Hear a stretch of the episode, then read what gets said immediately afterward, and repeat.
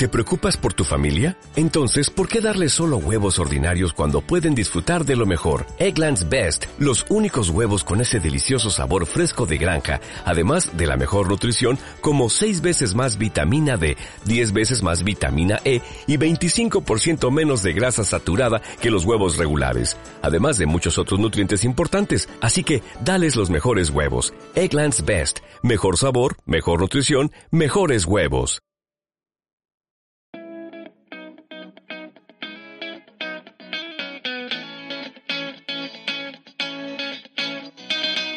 Bienvenidos a Células Empresariales, el intelecto y el arte de los negocios. Bienvenidos a este su espacio donde estamos compartiendo experiencia y conocimiento.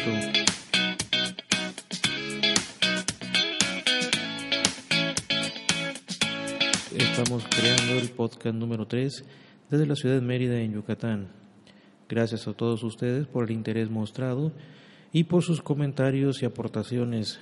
Creo que esto es un canal de ida y vuelta abierto para todos ustedes y el cual le da vida en sus comentarios y sus aportaciones.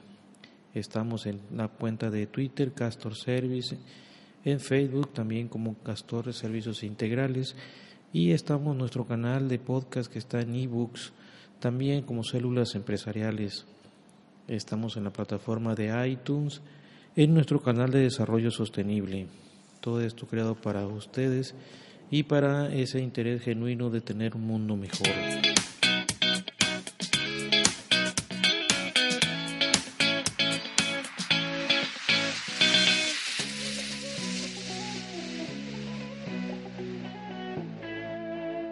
Hoy vamos a compartir el objetivo número 7, que se trata pues de garantizar el acceso a una energía asequible, fiable, sostenible y moderna para todos.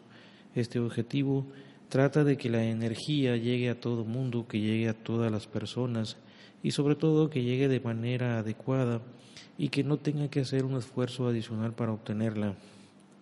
Actualmente, un gran porcentaje de personas en el mundo no cuentan con energía eléctrica y tampoco cuentan con una fuente fiable, una fuente de energía con la que puedan mitigar ya sea el calor, el frío o los embates del tiempo y aquellos que sí tienen acceso lo hacen a través de fuentes eh, no renovables y de fuentes que poco a poco están llegando a su agotamiento.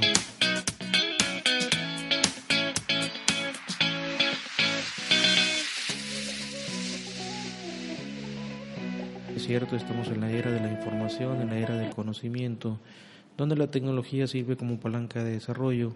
También es cierto que son muy pocos los que tienen acceso a esos medios y son muy pocos los que tienen acceso a esas tecnologías. El gran reto es que llegue estas tecnologías de manera asequible a todo el mundo, a todas las personas que integran nuestro planeta.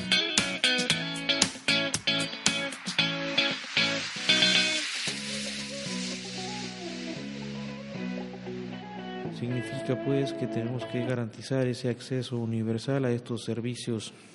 Actualmente la generación de energía con fuentes limpias está llegando a un, a un porcentaje muy bajo de la población y lo que pueden hacerlo de manera particular aún es caro el servicio que se está estableciendo porque todavía se tienen grandes costos de producción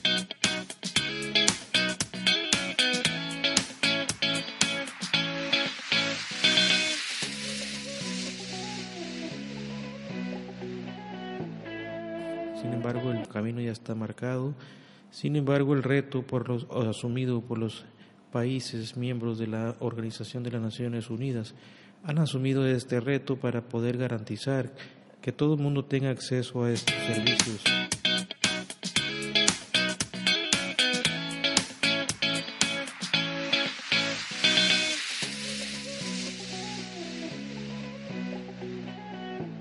De aquí al 2030 se debe aumentar considerablemente la proporción de energía renovable en el conjunto de fuentes energéticas.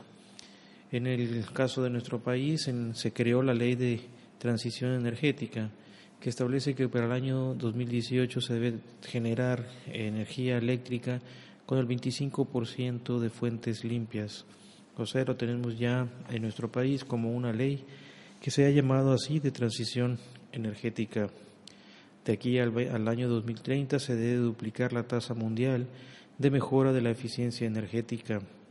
Ahorita las fuentes más conocidas que hemos estado siguiendo son los paneles solares a través de sus sistemas fotovoltaicos y lo que han denominado granjas solares, tanto en el norte de nuestro país, en Sonora, en Agua Prieta, Sonora, y otros también granjas que se han venido desarrollando o creando en, en, lo largo de nuestro país.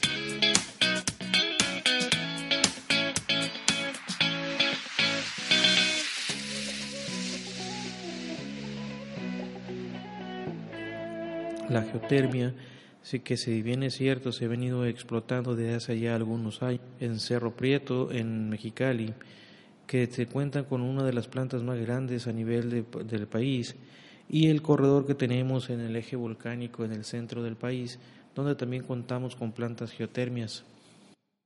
Sin embargo, aún todavía no se han explotado al 100% de estas energías.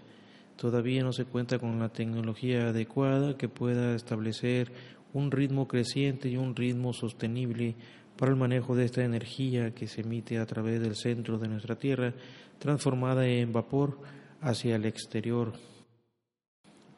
Ese vapor lo que hace es mover algunas álaves que mueven turbinas y a su mismo tiempo generan energía eléctrica.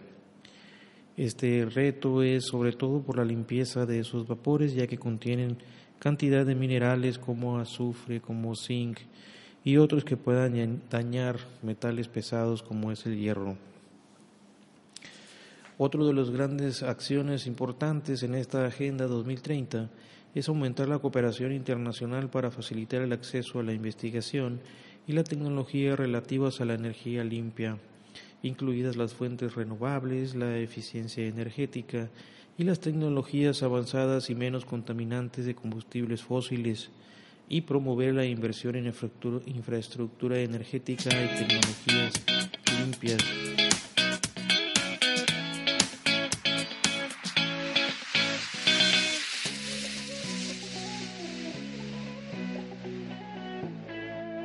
Este reto no solo debe ser del gobierno federal, este reto incluye a todos, es un reto incluyente donde debemos participar de manera fehaciente, de manera entusiasta, tanto el sector académico, que es la que aporta la parte de la investigación, las empresas, que son las que utilizan esta tecnología, es decir, debe haber un vínculo entre la empresa y la academia para poder empezar este camino de adquirir y de desarrollar nuevas tecnologías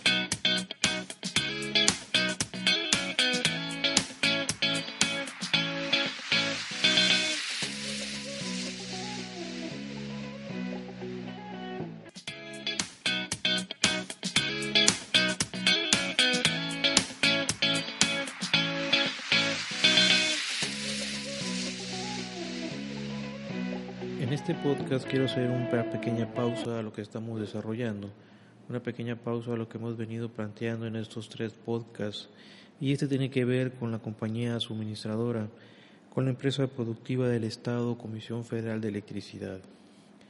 Hemos visto infinidad de tweets, advertencias sobre el uso adecuado de la energía eléctrica y sobre todo de que no caigas en actos de ilegalidad, actos que eh, tenga que ver con los famosos diablitos o que tenga que ver con intervenciones al medidor o al equipo de medición. Es muy importante esta campaña que ha emprendido Comisión Federal de Electricidad en todos sus frentes, donde advierte a la gente que estos actos se convierten en un delito federal y que en algunos casos puede llevar a la cárcel.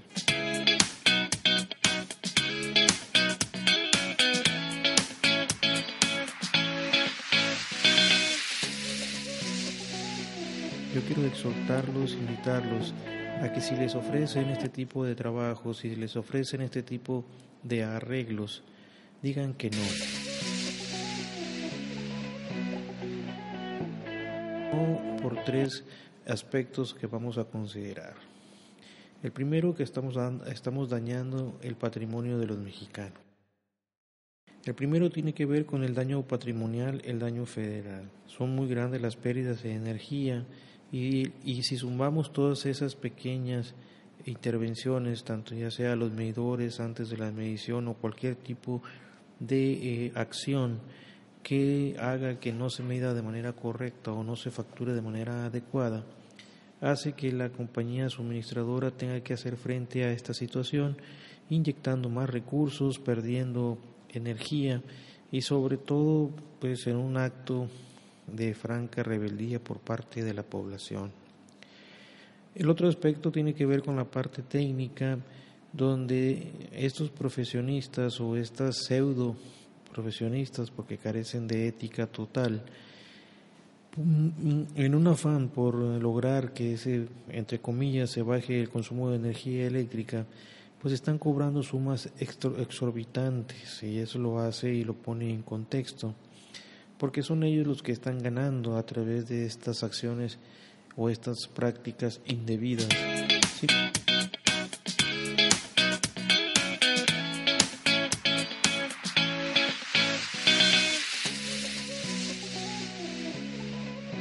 Sin embargo, las campañas permanentes de verificación y de revisión, así como la inspección de estos servicios, y a eso le sumamos las denuncias anónimas o las denuncias de personas que ya están hartas de ver cómo algunos se ven beneficiados con estos malos hábitos o con estas malas prácticas, eh, empiezan a establecer o a denunciar estos actos.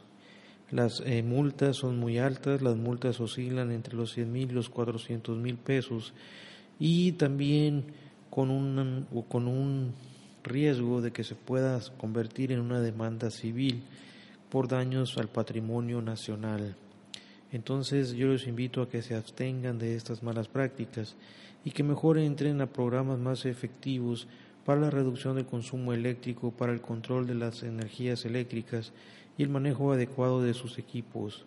Hay muchas formas de reducir el consumo, hay muchas formas de hacer que nuestros equipos sean más eficientes y que podamos entrar en consumos de mayor eficiencia, consumos más responsables. Entonces vamos a aprovecho este espacio para invitarles a que hagan caso omiso a estas invitaciones y que mejor este, busquen mecanismos legales o mecanismos técnicos accesibles, mecanismos técnicos más confiables para reducir estos consumos.